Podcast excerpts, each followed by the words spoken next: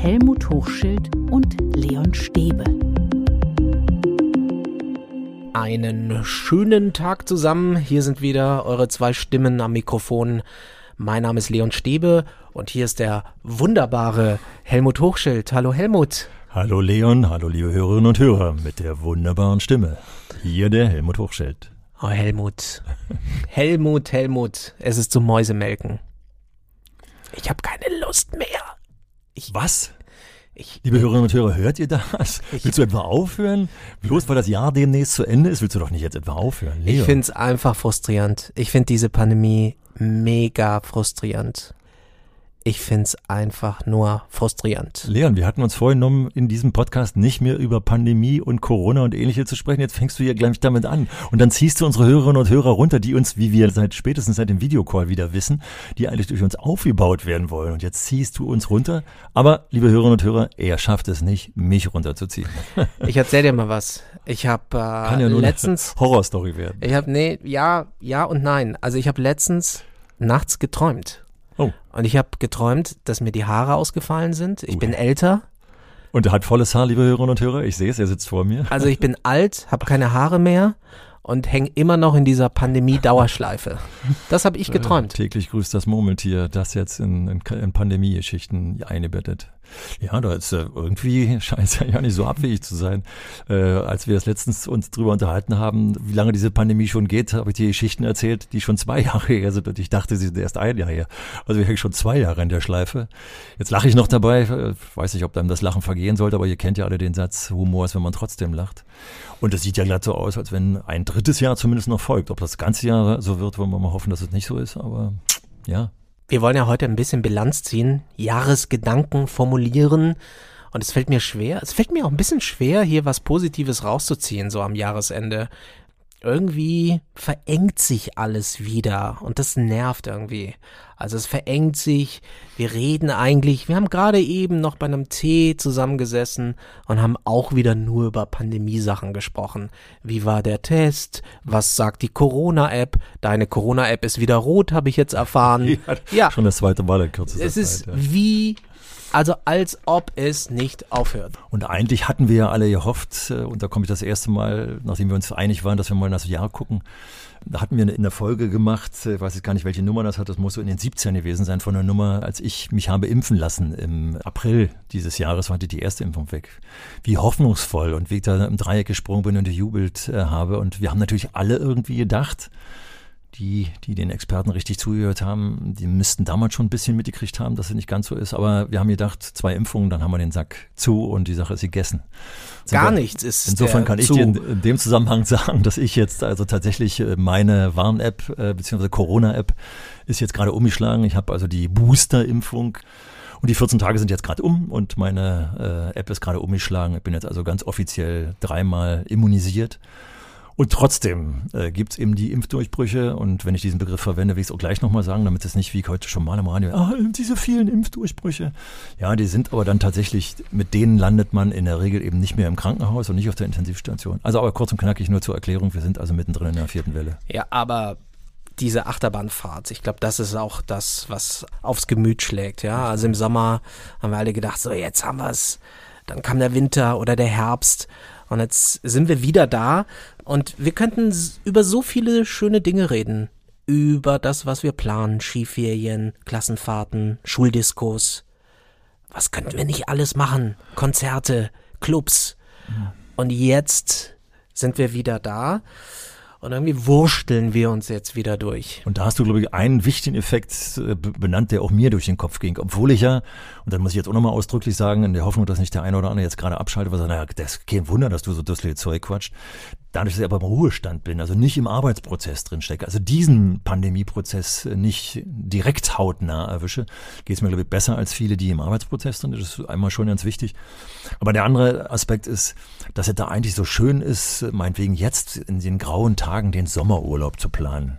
Naja, wer macht das aber schon im Moment, weil nicht ganz klar ist, wo darf man eigentlich hinfahren? Was willst du denn planen? Eben, was eben, willst du denn planen? Wir wissen nicht, also wie das, das die Frühjahr Decke sozusagen, wird. die über unserem Kopf liegt. Genau, du weißt nicht, was im Frühjahr ist. Du weißt noch ja. nicht mal, was in zwei Wochen ist. Ja, genau so ist es. Und äh, also als ich so ein bisschen meinen Kalender durchgegangen bin und gleichzeitig meinen Kopf durchgegangen bin, dann dachte ich natürlich, wo waren die Highlights in diesem Jahr? Und äh, von diesen Highlights, die ich in diesem Jahr 2021 hatte, gab es in den Jahren zuvor immer mindestens drei oder vier. Also zum Beispiel hier in Berlin in der Waldbühne eine, ein Konzert. Äh, das war hier das Konzert eines Radiosenders, äh, also ganz viele Bands zugange, eine Wahnsinnsstimmung. Also ich bin danach rausgegangen mit einer Akkufüllung, dass ich beinahe überlaufen bin. Und normalerweise habe ich dreimal im Jahr und diesmal nur einmal im Jahr, weil inzwischen ja auch wieder jetzt zum Beispiel auch die Fußballstadien, bin jetzt nicht mehr der, der Fußballfan, aber da holen holen sich auch viele ihre Akkuladung ab. Die sind ab demnächst wieder, wenn sie nicht ganz ähm, geisterhaft leer sind, wieder nur halb befüllt. Und dann haben wir Omikron, die Wundertüte. die Omikron-Wundertüte, die Mutante. Omikron klingt ja auch schon wieder wie so ein Hollywood-Blockbuster-Film. Der Rächer aller Viren. Ja, da sind wir jetzt wieder bei dem Murmeltier-Gedanken. Als ich reingeguckt habe, äh, wir hatten äh, Podcast Nummer 68, war 2021 unser erster Podcast. Und äh, einer der Folgenden, äh, der hieß dann Die Mutanten jagen. Also der hat nicht als Titel gehabt, aber in dem Text, äh, den du geschrieben hattest, äh, wurde davon gesprochen, dass also da die Delta-Mutante auftauchte. Und jetzt haben wir Omikron. Und das ist einfach das, was, womit zwar auch viele mm, gesagt haben, nicht unbedingt gerechnet haben, aber gesagt haben, das kann kommen. Aber wir haben es natürlich alle in der Hoffnung ausgeblendet. Und äh, ich wäre jetzt schon innerlich, weiß ja nicht, was du jetzt noch alles auf der Pfanne hast in unserem Gespräch, aber ich werde jetzt versuchen, innerlich umzusteuern. Wir sind jetzt so in der negativen Suppe drin.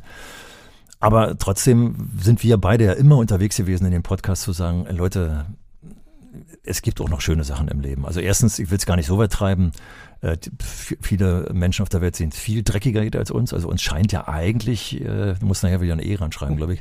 Sag's nicht, sag's nicht. uns scheint ja eigentlich die Sonne aus dem Arsch, so wie es uns geht. Wir haben die Impfstoffe, wir sind hier boostert und alle möglichen Geschichten. Und wenn man mal ehrlich ist, wir können ja doch noch auch noch relativ viel genießen, was in anderen Ecken der Welt nicht zu genießen ist. Ich will ja nicht unbedingt das Ahrtal sagen, äh, die jetzt nicht mit der Pandemie zu tun haben, sondern anderen Dreck am Stecken haben. Aber Helmut, ich habe noch ein paar Themen, die guck, ich, auch ich pump mich mal auf jetzt, die auch irgendwie schlechte Stimmung verbreiten. Also, wir haben schon auch diese gesellschaftliche Spaltung auch die an den Schulen ankommt, Maskenpflicht klar, Impfung für Kinder, auch da gehen die Meinungen der Eltern schon auseinander. Eine allgemeine Impfpflicht für alle Erwachsenen wird diskutiert. Also ich fürchte nicht das Thema, aber ich fürchte schon, dass wir da so in doch gesellschaftliche Debatten kommen, die wir vielleicht jetzt noch nicht so absehen.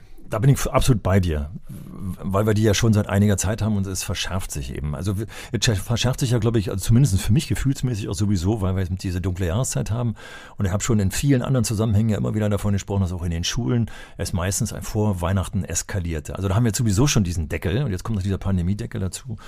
Und das ist ja genau der Punkt, den du jetzt gerade erwähnst, diese Spaltung der Gesellschaft, die wir auch hier oft thematisiert haben. Und deswegen ist es genau unser Job, Schule kann mehr, wo wir ja im persönlichen Bereich sind aber ich merke auch, dass ich auch sonst im gesellschaftlichen Bereich immer jetzt wieder daran arbeite, zu sagen, komm, wir reißen uns jetzt mal zusammen. Wir nehmen auch ein paar Argumente ernst und wir schauen auch mal andere Themen zum Beispiel anzureißen.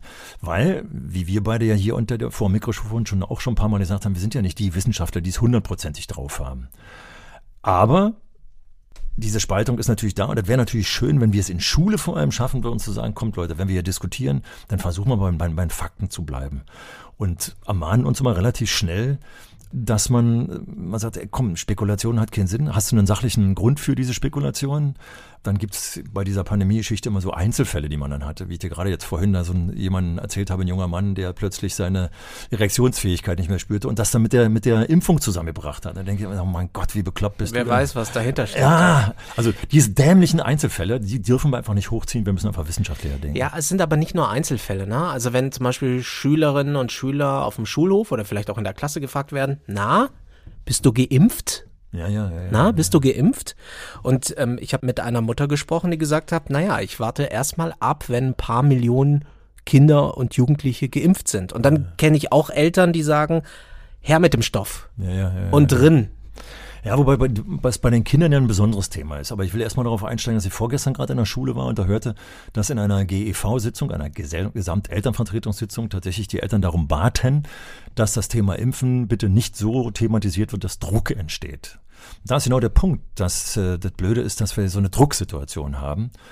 Und da denke ich, da sind wir bei den Kindern noch tatsächlich an der falschen Stelle, wenn ich das richtig verstehe. Ich bin nicht der Wissenschaftler, aber was, was ich verstehe ist, dass die Menschen, die ungeimpften Menschen, vorwiegend sind es ja Ungeimpfte, die jetzt auf den Intensivstationen sind, in der Regel alte Menschen sind.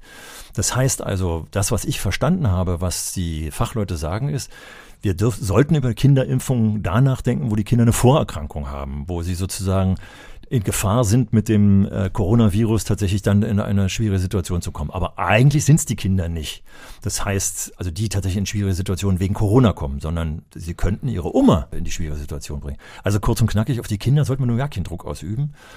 Wir sollten es mit den Eltern diskutieren, aber auch da ist es eben so, und das sagt ja zum Beispiel auch der STIKO-Chef, wenn er sagt, äh, es geht ja eben auch darum, dass die Kinder eben tatsächlich, was die Krankheit betrifft, nicht so gefährdet sind wie wir Älteren.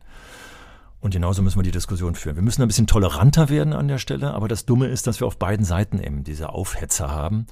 Und äh, wenn ich dann eben vorhin dafür plädiert habe, dass wir auf sachlicher Ebene diskutieren sollten, wenn ich mir diese Querdenker-Argumente anschaue, äh, dass ich letztens gehört habe, dass da erzählt wird, na, wir haben nur deswegen auf den Intensivstationen äh, so eine Probleme, weil eben die Betten da verbrannt werden, damit eben mehr Druck auf die Gesellschaft ausgeführt wird. Dann denke ich, wie bekloppt muss man sein, diesen Blödsinn zu glauben? Und da kommt's her, dass wir einfach da. Also die Leute gibt's auf jeden Fall. Also toleranter. Ja, die Leute gibt's auf jeden Fall, aber wir haben ja auch drüber gesprochen, dass es Leute gibt, die zum Beispiel einfach Angst vor der Spritze haben. Ja, ja. Gestandene Männer, die sagen, eine Spritze kommt mir nicht in den Und das Arm. ist so schade, dass diese Männer das in der Regel nicht zugeben, sondern sich irgendwelchen Mist ausdenken, warum man die äh, dann nicht nehmen sollte. Also tatsächlich in meinem Umfeld habe ich es jetzt mehrfach erlebt, äh, gerade mit einem guten Kumpel gesprochen, der da mehrere Mitarbeiter hat, die eben damit geprahlt haben, dass sie sich nicht impfen lassen. Und äh, dann sind wir ins Eingemacht gegangen, warum das wahrscheinlich so ist. Und genau so ist es. Also gerade die groß, größten Großmäuler hier unter unseren Jugendlichen, äh, die die Maske nicht aufsetzen, weil mir kann ja keiner. Aber wenn du dann mit der Spritze nur die Spritze hoch zeigst, wenn sie so klein mit tut. Und das, das ist so ärgerlich, dass die Leute sich dann, dann nicht dazu stehen, sondern sich dann irgendwelche dummen Argumente ausdenken. Ja, ich glaube, da wird's noch einiges an Konfliktpotenzial geben. Aber umso mehr sind es natürlich unser Job, Schule kann mehr, da müssen wir jetzt aber rein, äh, Leon. Wir sagen, aber könntest doch jetzt nicht dem, dem Ganzen ergeben. Wir können doch jetzt nicht einfach sagen, ja, okay, du, hast recht, es wird passieren, also jetzt warten wir mal ab, bis die Bombe platzt. Sondern wir müssen doch jetzt mal schauen, und da haben wir, finde ich, und wenn ich jetzt auch gerade nochmal, äh, bin oftmals in dem Podcast von 2020 äh, gelandet, als wir thematisiert haben, komm, hört doch mal mit den Leuten, die Experten tatsächlich, was dahinter steckt. Ich bin jetzt gerade Fan von der, der Mai Tai, der Wissenschaftsjournalistin, die äh, im Internet und bei YouTube äh, tatsächlich tolle Podcasts macht zu wissenschaftlichen Themen, hat mir gerade ihr Buch gekauft, wie wissenschaftliche Themen wirklich so aufgearbeitet werden, dass man den Eindruck hat, stimmt, jetzt bin ich nicht, bin ich Experte, aber jetzt weiß ich besser Bescheid und bin immun gegen so eine schwachsinnigen Argumente. Das ist unser Job. Wir müssen uns stark machen und müssen uns nicht im Internet, äh, also vor allem in den sozialen Medien, von irgendwelchen Einzelfällen, irgendwelchen Quatsch erzählen lassen. Und müssen aufpassen, das ist mir letztens passiert, als ich mit einem Pärchen zusammen im äh, gebildetes Pärchen, sie Studienrätin, eher äh, in einem höheren Management äh, tätig, fingen an zu spekulieren, ah, die Zahlen hier in Bayern, die sind doch garantiert geschönt. So, habt ihr Beweise dafür? Klar geht mir die bayerische Regierung mit ihrem, also Herr Söder mit seinem Laber auch äh, auf den Keks. Aber deswegen unterstelle ich ihm doch nicht sofort, dass er die Zahlen nicht schön hat. Also wir sind auch teilweise, wir, die wir uns für intelligent halten, sind auch teilweise sehr schnell auf der Spekulationsebene und sind dann nicht eindeutig besser als alle anderen. Es sind viele Fake News unterwegs. Ja, ja. Und wir hatten ja auch dazu eine Folge gemacht über Fake News. Richtig. Gerade heute hörte ich übrigens im Radio, äh, dass da jetzt äh, sofort eine Anzeige erstattet wurde, weil aus dem Krankenhaus in Cottbus eine Sprachnachricht rauskam, die besagt, äh, dass wir hier ja nichts zu tun haben auf der Intensivstation. Wir wissen ja nicht, wo wir hin sollen mit unserer Zeit. Hier ist nichts los. Und wer denn da ist, der weiß, dass das genau das Gegenteil ist. Aber solche Sprachnachrichten, die heizen natürlich alles an und sagen, naja, was uns hier gebracht wird, ist sowieso alles Fake. Und hier, du bist ja sowieso Hauptschuld, ja, äh, du, der du ja bei den öffentlich-rechtlichen Medien arbeitest. Sagst du jetzt so? Ich bin Fan davon, weil ich weiß eben, wie ihr wirklich recherchiert. Eine Quelle ist keine Quelle.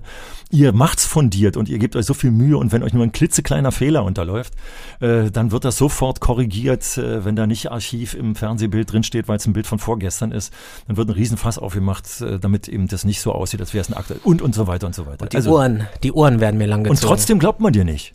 Also nicht Mann, sondern die Menschen, die lieber in ihrer sozialen Suppe da Ja, kochen. und das ist das, was wir merken, ist einfach, dass sich gesellschaftlich so eine Spannung aufbaut. Und ich hoffe, sie kann sich auch wieder irgendwo entladen, im positiven Sinne, nicht, dass es irgendwie gesellschaftlich knallt.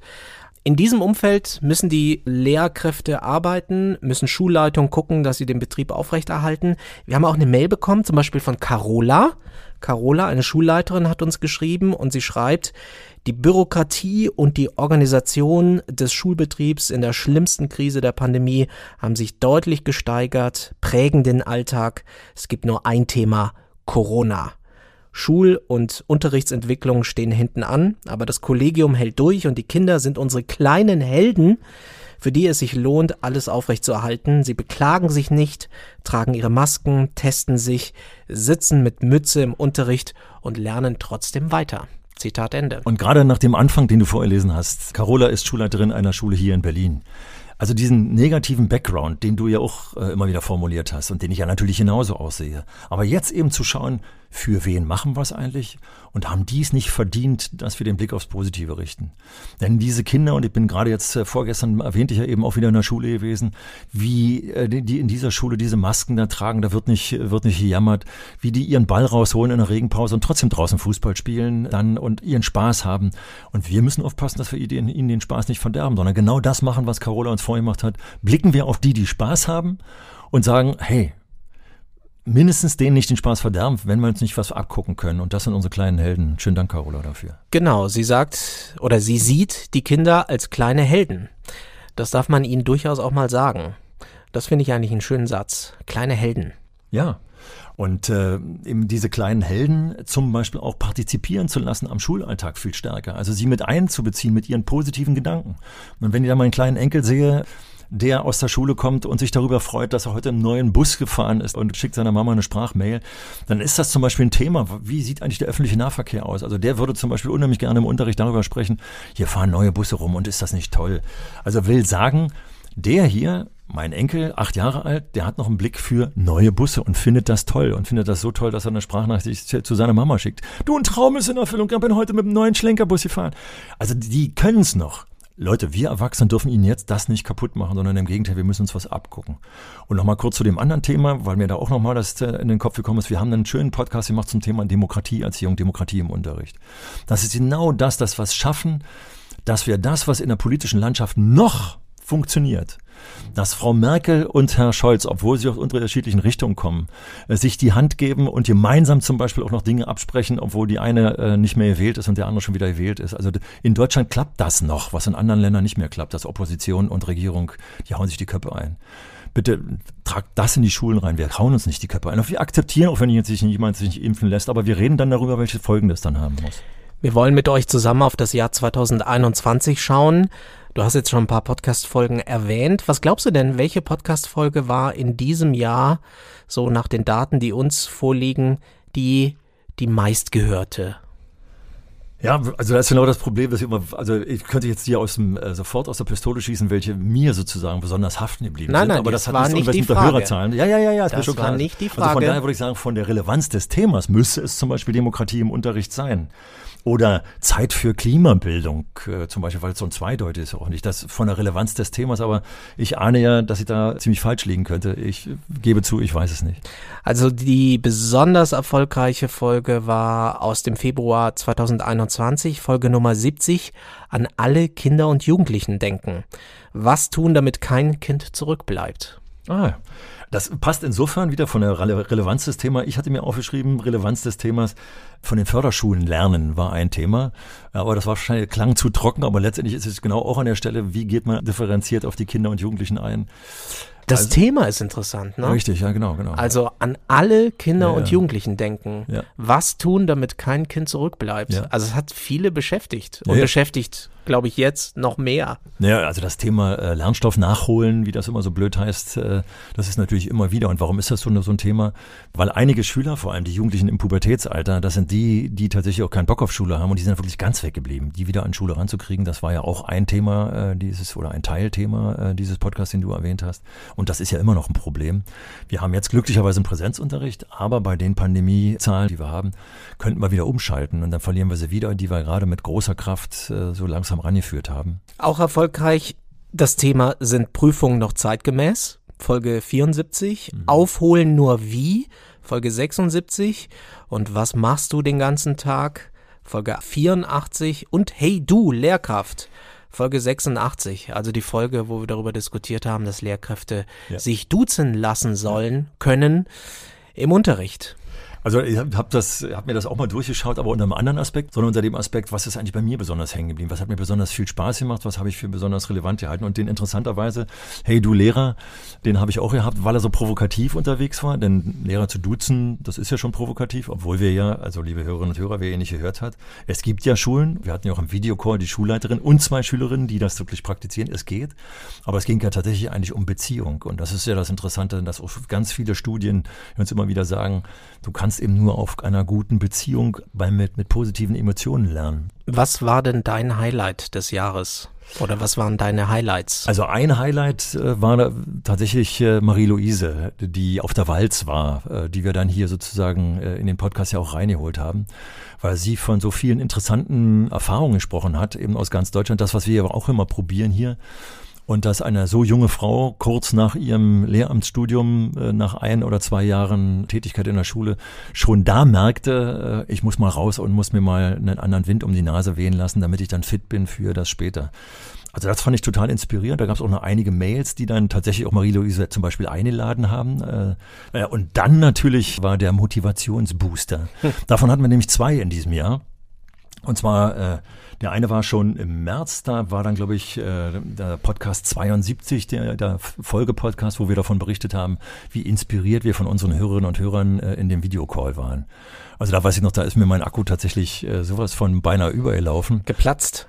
Genau, genau. Also die beiden Sachen und da glaube ich, ich habe jetzt in den einen oder anderen reingehört und wollte eigentlich nur reinhören und muss zugeben, ich hätte ja nicht gedacht, dass ich mir so lange zu oder uns beiden so lange zuhören kann. Ja, es ist, es, wir haben das ja immer wieder gesagt, das ist eigentlich ein zeithistorisches Dokument. Ne? Ja. Schulen in Zeiten einer Pandemie. Ja. Das kann man sich in 50 Jahren nochmal alles anhören, über was Ja. wir diskutiert haben und wie wir da vorgegangen sind. Und ja, die zwei Videocalls waren toll. Mhm. Der erste, du hast es gesagt, war im Frühling. Da war noch eine gute Stimmung. Ja. Da haben wir die, die wärmenden Strahlen der Sonne gespürt. Der zweite jetzt im Herbst, es war dunkel und dieser Videocall war wieder geprägt von der Pandemie.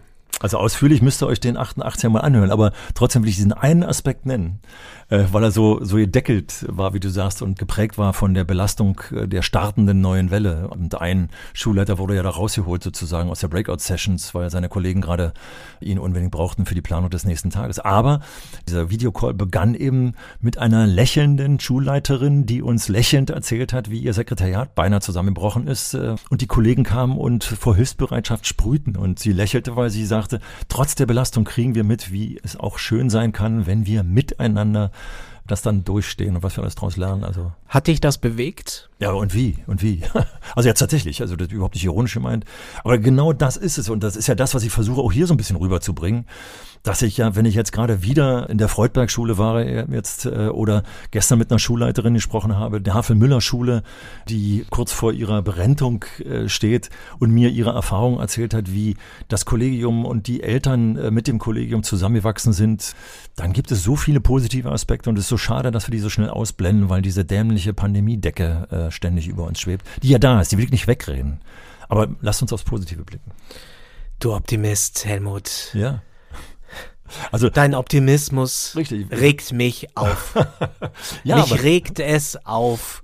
Alles Sonnenschein. liebe Hörerinnen und Hörer, helft mir bitte, gut. helft mir, helft mir. Es ist, Weil- es ist, macht mich fertig. Ja, aber das Schöne ist, dass ich das auch dadurch nehme, dass äh, wir immer wieder auch Mails bekommen. Und ich kriege da von, von Gundula eine Mail, die mich nochmal darauf aufmerksam macht, dass es im Sommer eine Konferenz zum Forum für Bildung äh, im Jahre 21, Forum für Bildung 21 äh, gegeben hat. Und sie hat mir einen Link geschickt, wo man unheimlich viel nachlesen kann, was da auf diesem Forum von wirklich Großkochfetten bis zum kleinen Praktiker gelaufen ist. Und als ich da reingeraten bin äh, über diesen Link und gelesen habe, was da an Praxis drin stand, wie zum Beispiel über tiefes Lernen gesprochen wurde, über die emotionalen Grundlagen von Lernen gesprochen wurde, dann fand ich das so toll, dass da niemand über das kognitive Nachholen gesprochen hat, sondern dass da ganz viele Aspekte, also ich kann euch nur empfehlen, Leon wird euch den Link nochmal dann in die Show Notes reinstellen, kann euch nur empfehlen, da mal reinzuschauen. Das war so inspirierend.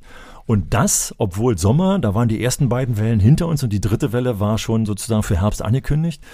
Das war schon klar.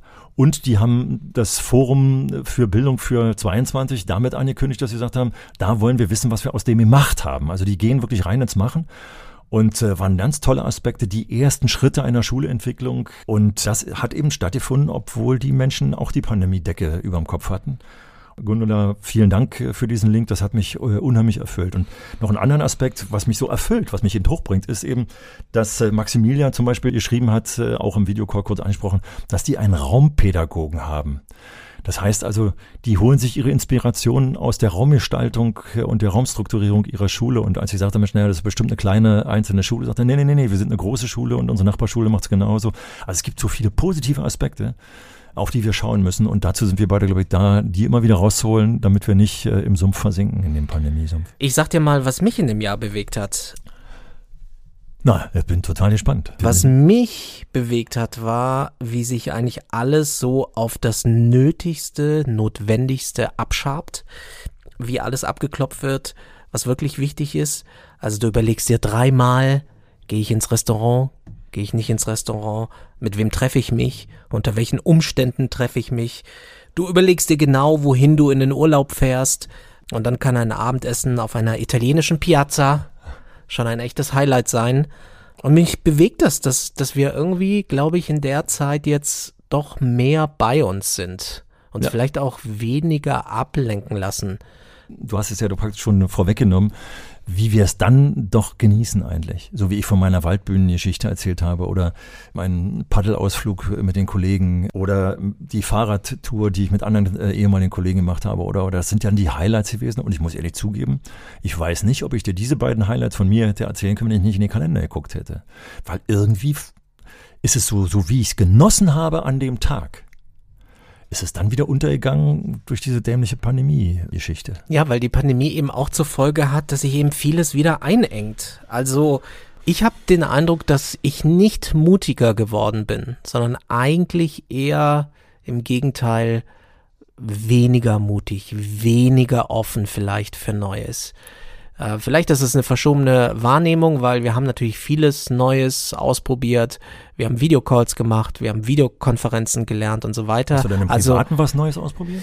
Nee, weil es eigentlich nicht so viel Neues zu entdecken gibt. Zumindest nimmt man das so nicht wahr und weil man eigentlich auch zufrieden ist mit dem, was man hat, aber man geht jetzt nicht offensiv in die Welt hinaus, weil alle so ein bisschen mit angezogener Handbremse dabei sind. Und ich wünsche mir eigentlich, dass wir irgendwann mal wieder die Handbremse lösen.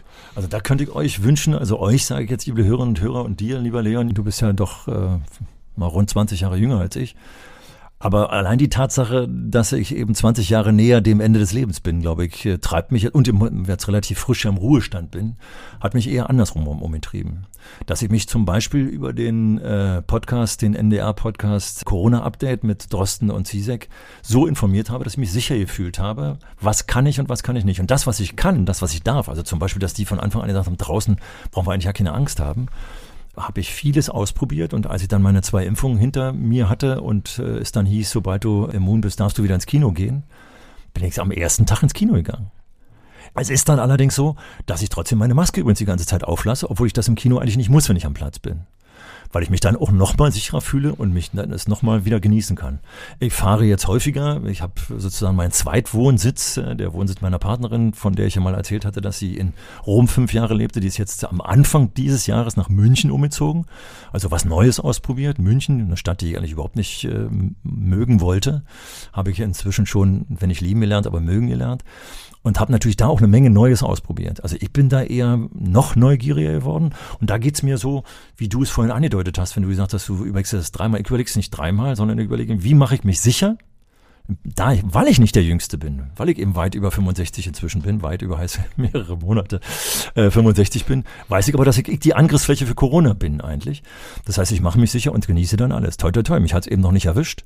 Und wenn ich jetzt zum Beispiel, wie du vorhin ja erwähnt hast, äh, auf meiner Warn-App äh, gerade das rote Rechteck sehe, ja, wenn ich mich dann mit dir treffe, äh, dann mache ich eben den Test vorher nochmal zu Hause und habe das Thermometer tatsächlich, das habe ich in Italien gelernt, die haben mir dauernd meine Körpertemperatur gemessen und wenn du eine erhöhte Temperatur hattest, warst du eben tatsächlich für vielleicht ein, ein Virenträger. Das heißt, ich habe jetzt äh, eine, einen Thermometer neben meinem Bett zu liegen.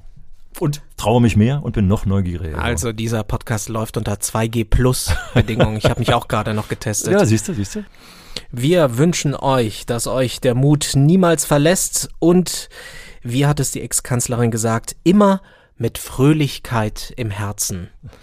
Und, und, auch wenn es schwer fällt. Und wenn euch die verloren gegangen ist, äh, dann müssen wir noch mal irgendwie einen Witze-Podcast machen für euch. Weil wir sind ja heute eher etwas persönlicher gewesen. Aber ich denke, das mit Leons Schlussworten, das ist schon, kommt Leute, guckt mal, wühlt mal, wenn ihr sie nicht mehr habt im Moment, wühlt mal bitte, wo eure Fröhlichkeit ist. Und ich bin sicher, ihr findet sie. Vielleicht findet ihr sie sogar bei euren Kindern, liebe Eltern, oder bei euren Schülerinnen und Schülern. Vielen Dank, dass ihr uns eure Zeit geschenkt habt in diesem Jahr und wir freuen uns schon auf euch im nächsten Jahr, dass ihr uns dann weiter zuhört. Wir sind für euch da. Schreibt uns gerne an info at schule-kann-mehr.de. Uns gibt's bei Spotify, bei Apple und über alle anderen Apps. Und wir machen jetzt so eine kleine Pause. Und wir hören uns dann Mitte Januar wieder. Wir wünschen euch jetzt ein tolles Fest, einen guten Start ins neue Jahr. Macht was mit euren Lieben, passt aufeinander auf bleibt vor allem gesund und stabil. Ich freue mich, äh, euch im nächsten Jahr vielleicht ein paar Mail auch äh, wieder zu lesen äh, und ich hoffe, ihr freut euch auch, uns wiederzuhören. Bis dahin, schöne Feiertage, guten Rutsch und bleibt schön gesund. Ciao. Tschüss.